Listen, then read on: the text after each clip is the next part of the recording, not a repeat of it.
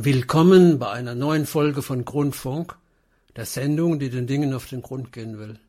Grundfunk ist eine Sendung von Bermuda Funk, dem freien Radio aus dem Rhein-Neckar-Dreieck, zu empfangen auf 89,6 in Mannheim und 105,4 in Heidelberg oder im Internet unter bermudafunk.org. Am Mikrofon ist Jörg Albert. Den Autor, den wir euch heute vorstellen wollen, heißt Michael Hudson. Sein Essay auf Deutsch Landmonopolisierung, Staatskrisen und Schuldenerlasse der Antike. Michael Hudson ist ein recht vielseitiger Mensch. Schon seine Biografie liest sich spannend. Sohn linksradikaler Eltern aus Boston. Er selbst ist Leo Trotzkis Patensohn. Der Eispickel, mit dem der Revolutionär ermordet wurde, gehörte seiner Tante.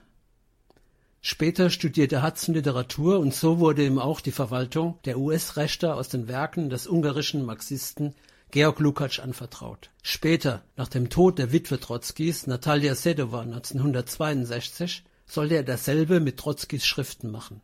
Aber kein Verlag interessierte sich Anfang der 60er Jahre sonderlich für Trotzki.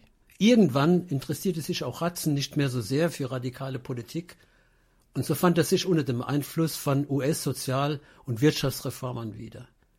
Das führte ihn zum Studium der Ökonomie und später ins Zentrum des Universums selbst, in die Wall Street in New York. Hudson lernte die Theorien über den Mehrwert von Karl Marx kennen.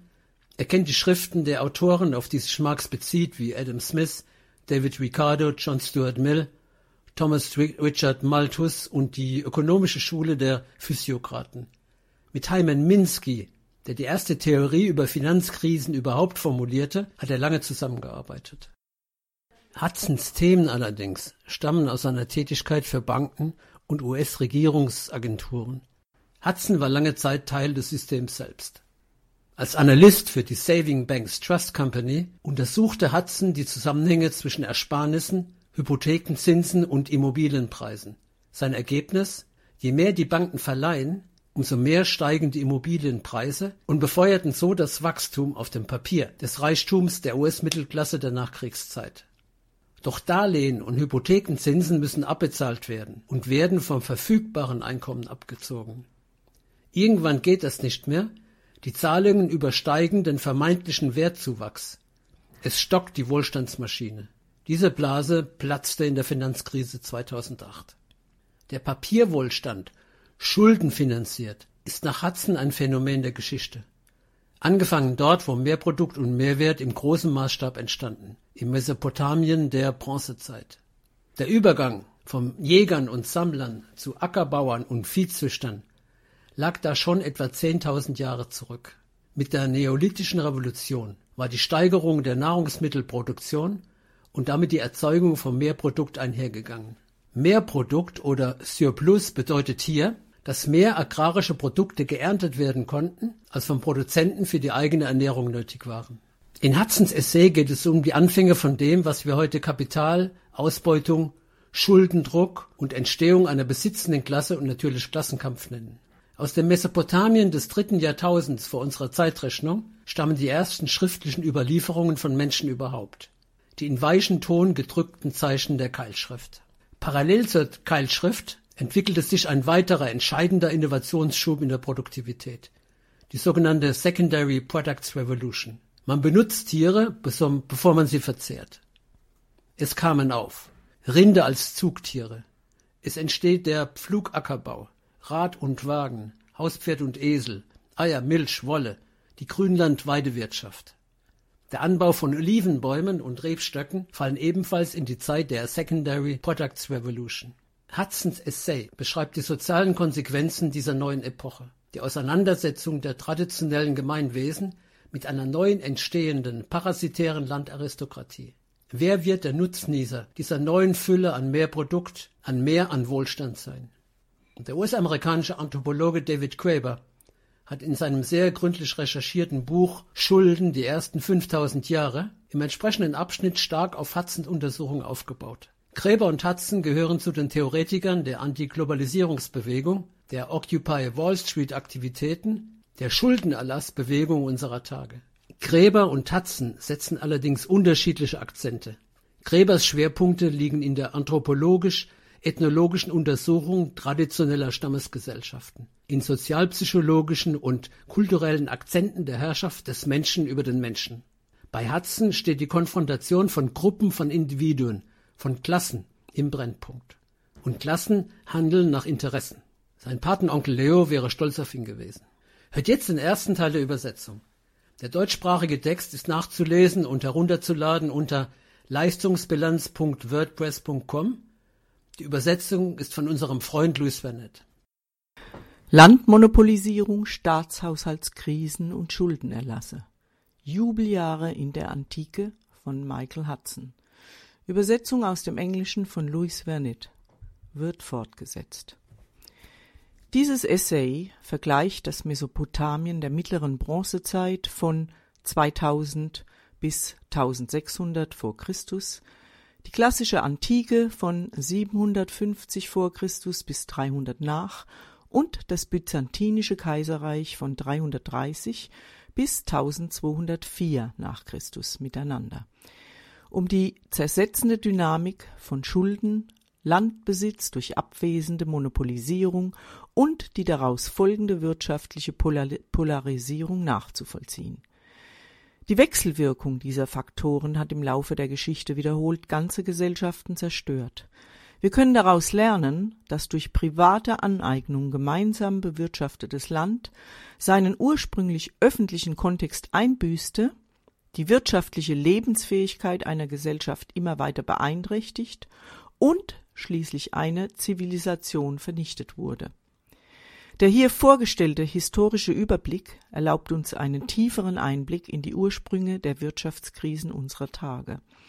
Schuldenlasten transferieren einmal mehr Immobilien, landwirtschaftliche Betriebe, Bodenschätze, darunter besonders Erdöl, andere Minerale und Forstprodukte, Industrieanlagen und öffentliche Einrichtungen in Staatsbesitz, in die Hände einer immer schmaler werdenden Schicht aus Banken, Anleihebesitzern und Vermögenden.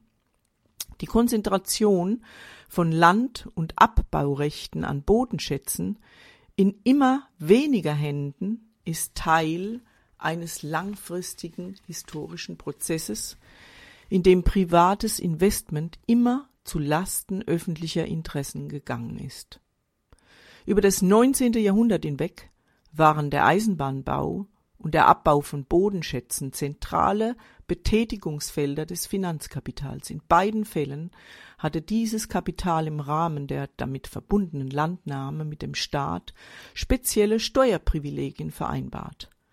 Die der Erdölindustrie international gewährten Förderrechte und niedrigen Lizenzgebühren zu kleinen Raten auf öffentlichem Grund sind allgemein bekannt Spezielle Abschreibungsmöglichkeiten für Bergbau, Immobilien und Zinszahlungen sind ähnlich großzügige Geschenke. Am Ende wird die Allgemeinheit besteuert, um Transportwesen, Wasser und andere öffentliche Infrastrukturmaßnahmen bereitzustellen, die wiederum den Wert der privaten Geldanlagen vergrößern Gleichzeitig wird das Geld für die öffentlichen Investitionen gegen Zinsen geliehen, was wiederum die Steuerzahler mit noch höheren Abgaben belastet, damit diese Geschenke durch besonders hohe Zinsen überhaupt erst möglich gemacht werden. Das war der Kern der Macht von echten Monopolen im Laufe der Geschichte und ebenso der Kern der Hyperinflation. Dies wurde besonders deutlich in Ländern der Dritten Welt. Deren Regime werden in einem Kampf auf Leben und Tod vom IWF und Weltbank gestützt von US- und europäischen Regierungen genötigt, notgedrungen machen sie internationalen Investoren besonders weitgehende Zugeständnisse. Aber statt produktiv investiert zu werden, werden diese Devisen überwiegend dazu verwendet, Auslandsschulden zu bedienen und Kapitalflucht in Offshore-Finanzzentren zu erleichtern, von denen aus dieses Geld wieder in die Bankensysteme der USA und Europa recycelt wird. Auf der Strecke bleiben im Grunde ressourcenreiche Länder mit Schulden, die sie niemals zurückzahlen können, inmitten einer permanenten Staatsschulden- und Devisenkrise. Die Regierungen der Antike waren wenigstens keine Schuldner. In der Regel waren sie Kreditoren. Ihre Industrie wurde nicht auf Schulden aufgebaut. Sie finanzierte sich selbst, wie der Autor Moses Finlay überzeugend nachgewiesen hat. Auch das gilt heute nicht mehr. Eine Gegenüberstellung von antiken und modernen Gepflogenheiten von öffentlicher und privater Finanzierung ermöglicht uns ein tieferes Verständnis des wirtschaftlichen und fiskalischen Dramas, das sich in unseren Tagen abspielt.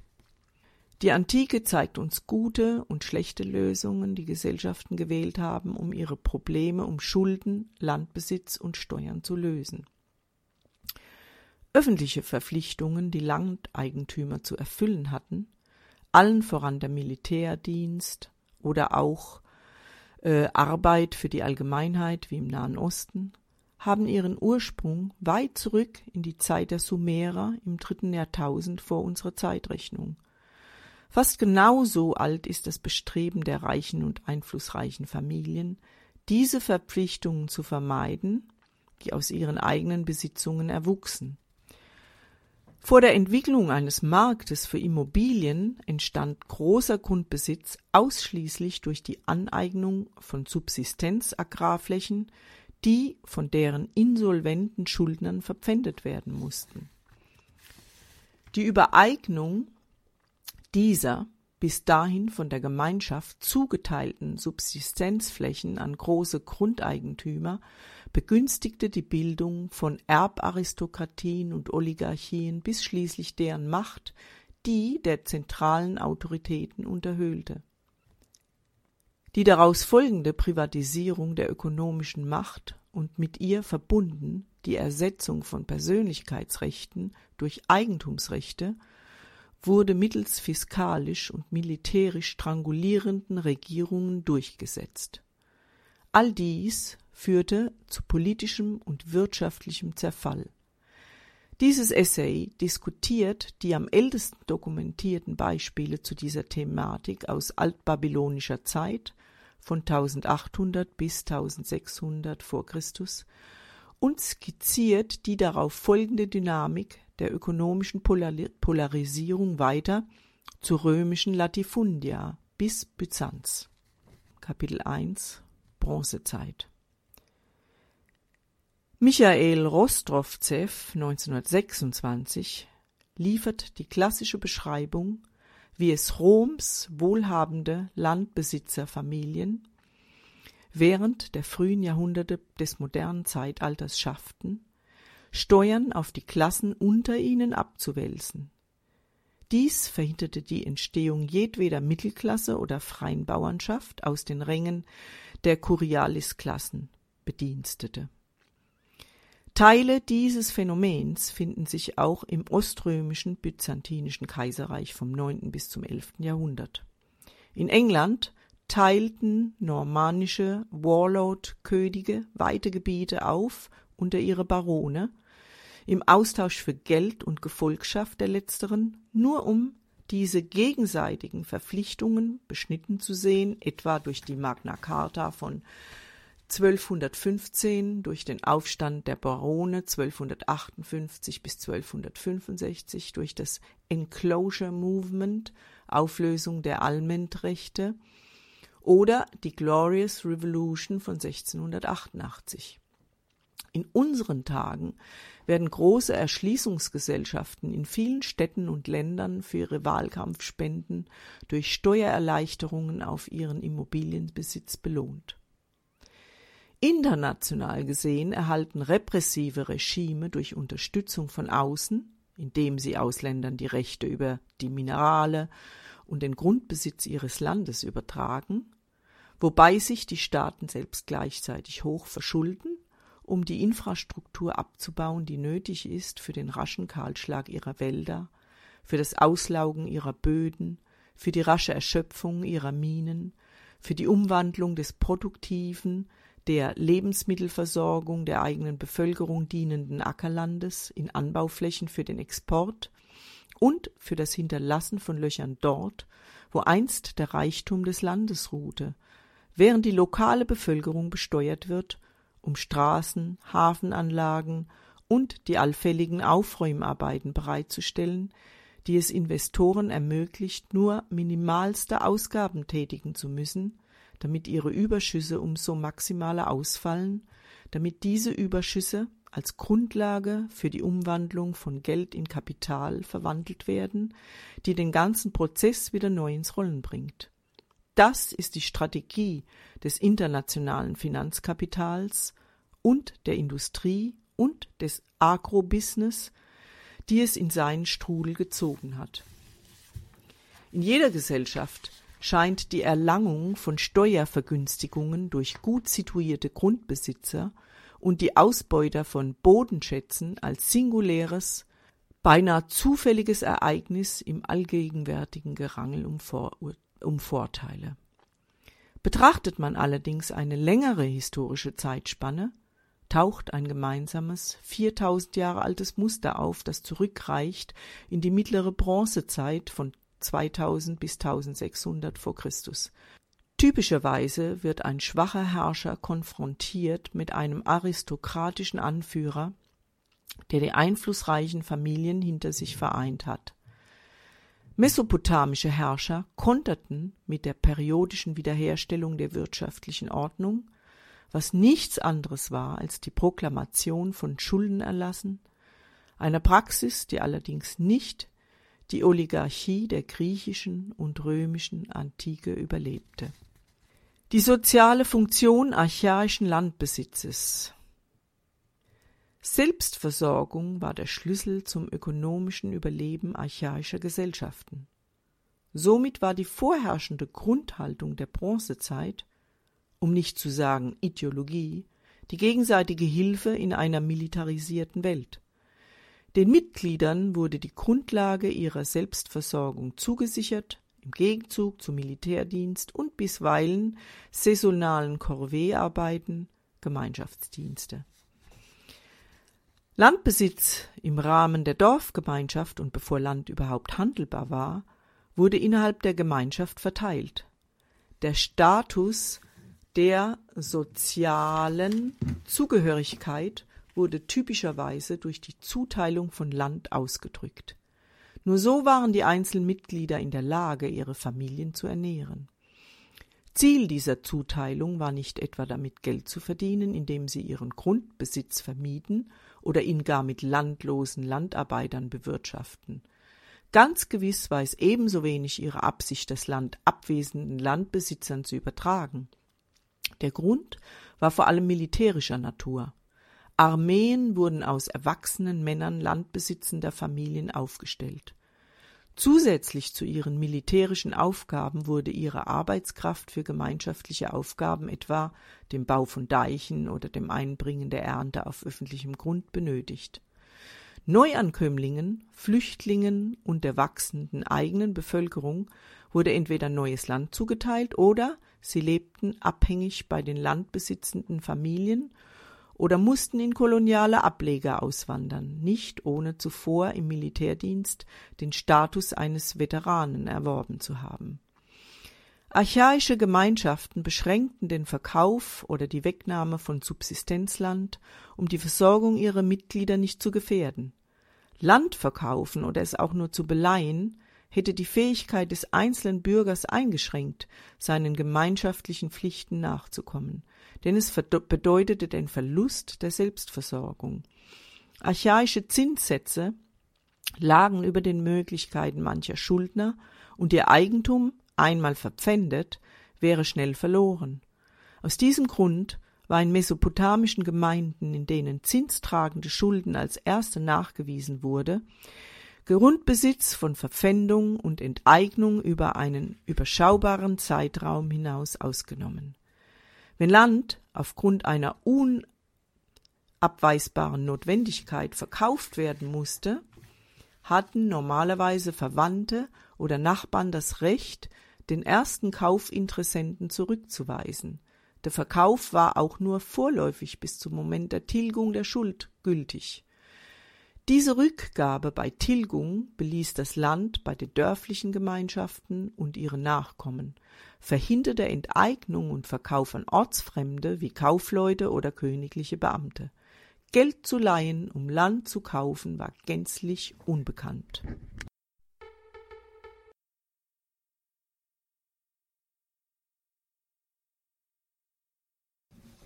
Wie die Sumerer ökonomisches Gleichgewicht herstellten. Der Grundbesitz im Süden Mesopotamiens umfasste mehrere Arten von Eigentum. Der Autor Djakonow 1982 liefert hier den klassischen Überblick. Ackerland wurde an Mitglieder vergeben, damit diese sich selbst versorgen konnten. Einzelne Grundstücke wurden vermutlich regelmäßig neu zugeteilt, normalerweise an die Erben ihrer regelmäßigen Nutzer.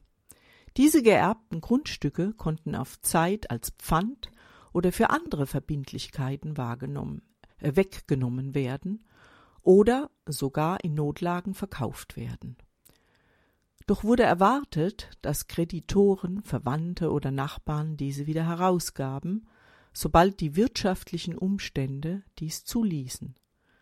Kamen diese Rückgaben nicht zustande, wurden die Rechte der ursprünglichen Eigentümer wiederhergestellt, sobald die Herrscher eine ökonomische Ordnung verkündeten. Diese nannte man Amargi im Sumerischen, Andurarum im Akkadischen und Babylonischen, Misharum im Babylonischen und Shudatu im Huritischen. Ihren Höhepunkt fand diese Praxis in der biblischen Deror-Gesetzgebung, wie sie im dritten Buch Moses, Kapitel 25 beschrieben wird, populär geworden als das Jubeljahr. Sumerische Gemeinschaften stellten auch Land zur dauerhaften Nutzung ihrer örtlichen Tempel zur Verfügung, zum Nahrungsanbau für ihre Verwalter oder für die nicht in der Landwirtschaft äh, tätigen Witwen, Waisen, Kranken, Blinden oder aus anderen Gründen Bedürftigen. Die Abgabe dieses Landes ebenso wie der Viehherden oder anderer Güter an die Stadttempel zu deren Selbstversorgung war die sumerische Alternative zur Besteuerung. Diese Übertragungen waren unwiderruflich und machten ihre öffentlichen Eigentümer zu den ersten historisch dokumentierten Empfängern von Abgaben im Sinne von abwesenden Grundherren als Nutznießer des agrarischen Überschusses.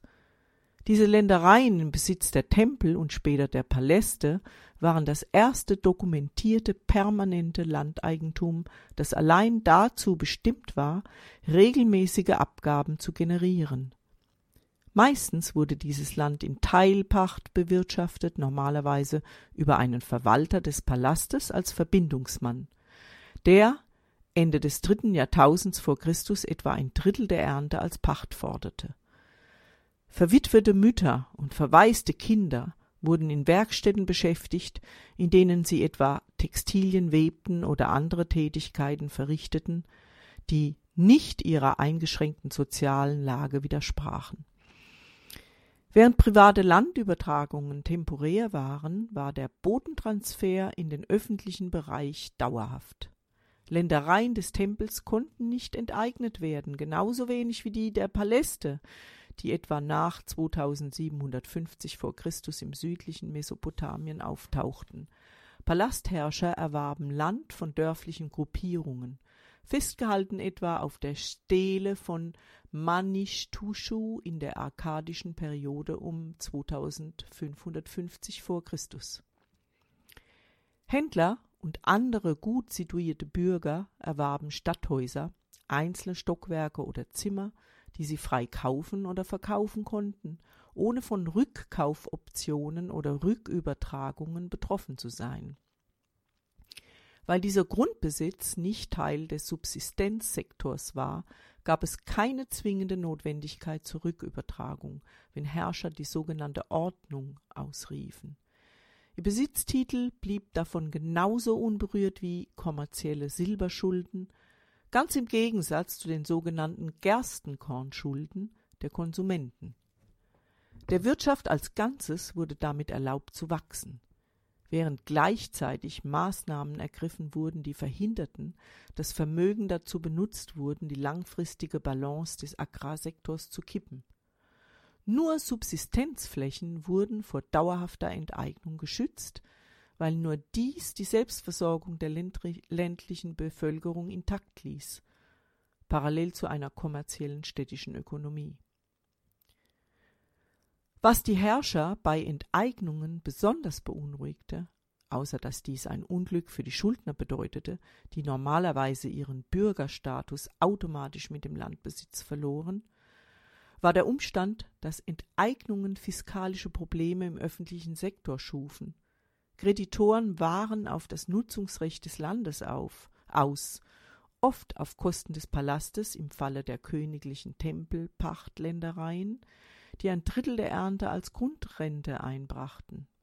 Schuldner waren praktisch an ihre Kreditoren gekettet und standen folglich nicht für den Militärdienst, für Arbeitsdienste oder für die Entrichtung von Gebühren zur Verfügung. Um das zu korrigieren, erließen Herrscher rückwirkend Steuern mitsamt den damit verbundenen Schulden und hoben ebenfalls die Enteignung von Land und die Schuldsklaverei von Personen bei Geldeintreibern und Kreditoren auf.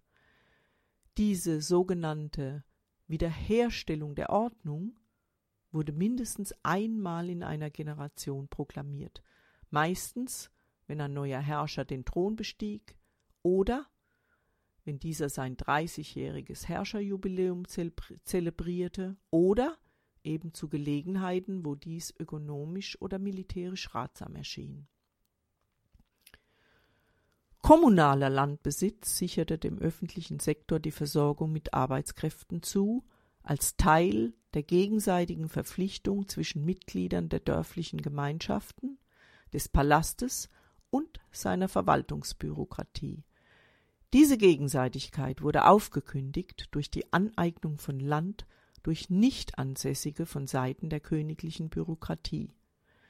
Tamkaru-Kaufleute sammelten Steuern und bauten bei diesem Vorgang Ansprüche gegenüber den säumigen Gemeindemitgliedern auf, indem sie in deren Namen die Steuerschuld beglichen und dadurch Steuerschulden in einen privaten, zinspflichtigen Zahlungsverzug verwandelten. Militärische Aktivitäten unterbrachen ebenfalls den Kreislauf aus Geld und Waren. Wenn Männer von ihren Feldern weg zum Kampf gerufen wurden oder wenn Kämpfe das Land verwüstet hatten, gerieten viele Familien in Zahlungsverzug und verpfändeten am Ende ihr Land, ihre weiblichen Bediensteten, Kinder, Frauen, ihr Vieh an ihre Kreditgeber. Im Falle der Verpfändung ihres Ackerlandes oder genauer ihres Ernteertrages und vor der Entwicklung eines Arbeitsmarktes im zweiten Jahrtausend vor unserer Zeitrechnung blieben die Schuldner auf ihrem Land, um für ihre Gläubiger zu pflanzen und zu ernten. Die erste Maßnahme von Hammurapi und anderen Herrschern, um das Problem der Wegnahme von Ackerland zu lösen, war der Erlass von Gesetzen, die es Kreditoren untersagte, das sogenannte ursprüngliche Gleichgewicht der Ordnung zu stören. Aber noch wichtiger war die Verkündung von Schuldenerlassen, Mischarum. Diese Erlasse dienten dazu, eine idealisierte und symmetrische reine Ordnung oder zumindest den Status quo ante wiederherzustellen, indem die eigentlichen Landeigentümer auf ihr Land das wegen Schulden enteignet worden war, zurückkehren konnten oder dass sie, was im Endeffekt dasselbe war, unter Marktpreisen hatten verkaufen müssen. Dies wies Dorfmächtige und andere Mitglieder der königlichen babylonischen Bürokratie in ihre Schranken, indem sie ihnen genau das Land wegnahm, das sie auf Kosten des Palastes mächtig gemacht hatte, Viele dieser Landenteignungen entstanden durch die Übernahme von unbezahlten Steuern. Das Geld, das diese Beamten dem Palast schuldeten, wurde ebenfalls annulliert. Dies ermöglichte einen fiskalisch und finanziell ausgeglichenen und schuldenfreien Neustart für alle Beteiligten. Es stellte die Fähigkeit der Dorfgemeinschaften wieder her, ihren militärischen Pflichten äh, nachzukommen, auf die sich der Palast verlassen musste öffentliche Tempel als Kapitalgesellschaften der Allgemeinheit. Eine archäologische Untersuchung im Mesopotamien der Bronzezeit erhält die Debatte über die sogenannte Tragödie des nicht zu beherrschenden Gemeineigentums, der angeblichen Tendenz von Gemeineigentum nicht geregelt, nicht angemessen verwalten oder überhaupt beherrschbar zu sein. Verwalter gemeinschaftlicher Ressourcen gelten als unfähig. Regeln, etwa gegen die Überweidung von Grasland, oder Regeln gegen andere selbstsüchtige Nutzungen des gemeinschaftlichen Eigentums überhaupt aufzustellen. Eine Schlussfolgerung aus einer solchen Betrachtungsweise ist auch, dass Gemeineigentum kein Kapital investieren kann. Dieser Standpunkt, wie ihn etwa der Autor Hardin 1968 formulierte, wurde immer wieder dazu benutzt, die natürliche Überlegenheit des Privateigentums zu begründen. Es wird der Eindruck vermittelt, dass bislang keine praktikable Methode gefunden worden ist, wie Kapitalausgaben gemeinschaftlich vergeben oder selbst Nutzungsgebühren gerecht erhoben werden können. Produktive Investitionen in der Landwirtschaft oder gar von Manufakturen und Werkstätten können nur stattfinden, wenn zuvor die Nutzungsrechte im Gemeineigentum durch die Herrschaft des Privateigentums ersetzt worden ist. Eine natürliche Auslese scheint hier am Werk zu sein, die die Privatisierung gegenüber der gemeinschaftlichen Form des Besitzes favorisiert. Selbst wenn dieser Standpunkt falsch ist, so dient er als Ideologie durch einen politischen Zweck. Die Absicht dabei ist ganz einfach, den Blick abzulenken von den Anfängen wirtschaftlicher Unternehmen im öffentlichen Sektor, angefangen bei den sumerischen Tempeln und Palästen.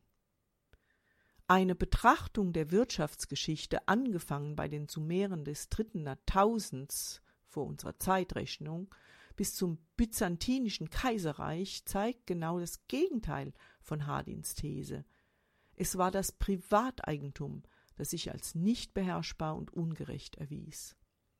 Einfach ausgedrückt beanspruchte eine immer kleinere Schicht von Landeigentümern und wohlhabenden Familien allen Wohlstand für sich und drückte sich in der öffentlichen Sphäre vor ihren fiskalischen Verpflichtungen, die das Überleben ihrer Gesellschaft sichern sollte. Am Anfang ging die Akkumulation von Kapital in großem Maßstab zwangsläufig von Gemeinschaftseigentum aus, schon allein, weil im Einzelnen Familien die Mittel für größere Investitionen fehlten. Angefangen beim Ackerland führten kommunale Investitionen zu Bewässerungssystemen und zur Bildung großer Viehherden und fand seinen Höhepunkt in etwas Unerwartetem und später nicht wiederholtem, Investitionen des öffentlichen Sektors in Manufakturen, Werkstätten und Transportsystemen, zum Beispiel Boote, Transportkanäle und Eselskarawanen. Bemerkenswert ist dabei der Umstand, dass dies durchaus vereinbar war mit individuellen Zielsetzungen. Individuen konnten dabei als Händler, Geldeinsammler oder in anderen öffentlichen Funktionen in Tempel und Palast profitieren.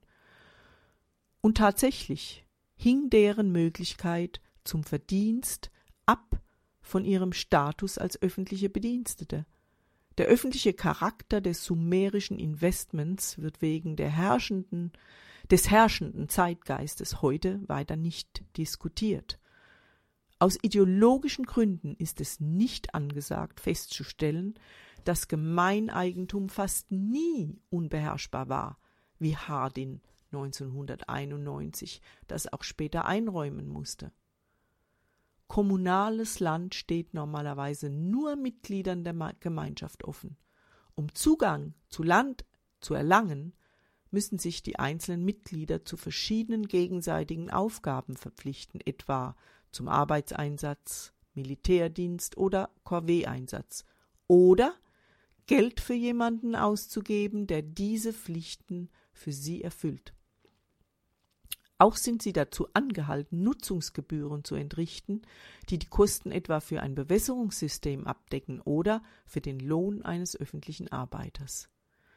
Die Organisatoren dieser Dienste waren in erster Linie die Empfänger der Nutzungsgebühren, die Tempel und Paläste und nicht private Dienstleister. Worin die Sumerer weitergingen mit ihren öffentlichen Investitionen als etwa das mittelalterliche England, war in der Ausstattung ihrer Stadttempel und Werkstätten mit genug Kapital, damit diese für den Export produzierten und entsprechend einen Handelsüberschuss generieren konnten. Viele der erzielten Erträge wurden reinvestiert und machten damit die Tempel und später die Paläste zu den weltgrößten Kapitalzentren der frühen, mittleren und sogar späten Bronzezeit von 3500 bis 1200 vor Christus. Frühere Generationen von Archäologen wollten die komplexe Dynamik öffentlicher Unternehmen ob ihrer ideologischen Scheuklappen nicht erkennen, aber auch weil in den 20er Jahren die Tempel-Staat-Theorie vorherrschte, nach der der Tempel im Besitz des umliegenden Landes gewesen sei. Statt das Reich der Sumerer als die gemischte Ökonomie wahrzunehmen, die sie wirklich war, konzentrierten sich Spekulationen auf die Entweder-oder-Entscheidung zwischen Individualismus oder despotischem Etatismus. Das Mesopotamien der Bronzezeit wurde dadurch in den Kontext eines völlig anderen Kontinuums gestellt. Marxisten nannten es orientalischer Despotismus und nicht in das Kontinuum der Grundlegung westlich geprägter Ökonomien und Unternehmen. Seit den 60er Jahren des vergangenen Jahrhunderts zeigten schließlich Altorientalisten wie Igor Djakonow und Ignaz Gelb, dass örtliche Gemeinden ihre Tempel mit Land und anderen Ressourcen ausstatteten, damit diese wie Kapitalgesellschaften groß angelegte Investitionen tätigen konnten und eigenständig gewisse ökonomische und zeremonielle Aufgaben zu erfüllen, unter anderem die ersten Überschuss, Überschuss generierenden Marktaktivitäten. Die erste formal ökonomische Investition der Zivilisation war also öffentlich. Als sie schließlich doch privatisiert wurde im Laufe der folgenden Jahrhunderte oder eher Jahrtausende, war das Ergebnis keineswegs ein Aufschwung, sondern ein Abrutschen ins Chaos. Sobald der Wohlstand irreversibel in den Händen weniger konzentriert war, zerstörte die ökonomische Polarisierung die traditionelle wirtschaftliche Ordnung. Die königliche Wiederherstellung der Ordnung und Gleichheit gehörte der Vergangenheit an. Dies untergrub das archaische soziale Wertesystem aus Rechtschaffenheit und Gleichheit. Hardin und andere Apologeten des Privateigentums bestanden darauf, dass gerade Anarchie und Korruption als Ergebnis gemeinsam verwalteter Vermögenswerte zum Ausdruck kommen sollte. Das mag zwar wahr sein für bürokratische Systeme nach sowjetischem Vorbild oder für manche Kleptokratien der dritten Welt, aber die ältesten dokumentierten öffentlichen Unternehmungen verfügten über ein System der gegenseitigen Kontrolle gegen ein solches Missmanagement. Keilschriftexperten konnten nachweisen, wie die Entstehung der Schrift sich aus einer Buchführung zur Kontrolle eingesetzter Verwalter entwickelt hat. Die Überprüfung der Jahresbilanzen war Teil einer institutionalisierten Vielzahl von Handlungen. Meetings, begleitet von Festaktivitäten, die Festsetzung standardisierter Gewichte und Maße, die Standardisierung ökonomischer Praktiken im Allgemeinen, etwa wie der unpersönliche, massenhafte Austausch für alle Käufer und Verkäufer gleichartig geregelt werden kann. Gleichförmige Pachtraten wurden eingeführt, dasselbe für Zinszahlungen, für Einkommen und Gebühren öffentlicher Dienstleistungen, wie im Kodex Hammurapi genauer spezifiziert, und Vertragsformalitäten. Diese ökonomischen Praktiken markieren einen qualitativen Sprung oberhalb eines eher losen zwischenmenschlichen oder anthropologischen Tauschhandels. Dieses Ergebnis der Ausstrahlung mesopotamischer öffentlicher Unternehmen wurde so geschickt eingewoben in den ökonomischen und sozialen Kosmos, dass es schließlich zum Teil des Naturrechts der Bronzezeit wurde. Diese mesopotamische Ausstrahlung machte die Verbindung sozialer Werte mit gewinnerzielenden Unternehmen erst möglich und rechtfertigte sie. Diese Unternehmen wurden im großen Stil ins Leben gerufen, weil es eines Quantensprungs bedurfte, um die neuen Normen in den Alltag zu integrieren. Wenn diese Unternehmen eher im Haushalt der Götter statt in individuellen Haushalten, selbst nicht in denen von mächtigen Männern oder Häuptlingen vorzufinden waren, dann lag das vor allem daran, dass in der Bronzezeit von Begüterten erwartet wurde, dass sie sich großzügig verhielten. Sie konsumierten ihren Wohlstand vor den Augen aller, statt Vermögen als Hebel zur Erzielung von noch mehr Vermögen einzusetzen. Die sozialen Werte hatten sich noch nicht so weit gewandelt, dass Mitglieder der Gemeinschaft es zuließen, dass Individuen von Mitbürgern entrechtet und ihre Subsistenzflächen monopolisiert und sie selbst in unauflösliche Zinsknechtschaft getrieben wurden. Das ökonomisch intakte Gemeinwesen musste geschützt werden und deshalb hoben Herrscher regelmäßig die private Aneignung von Subsistenzflächen mit der Wiederherstellung der Ordnung wieder auf.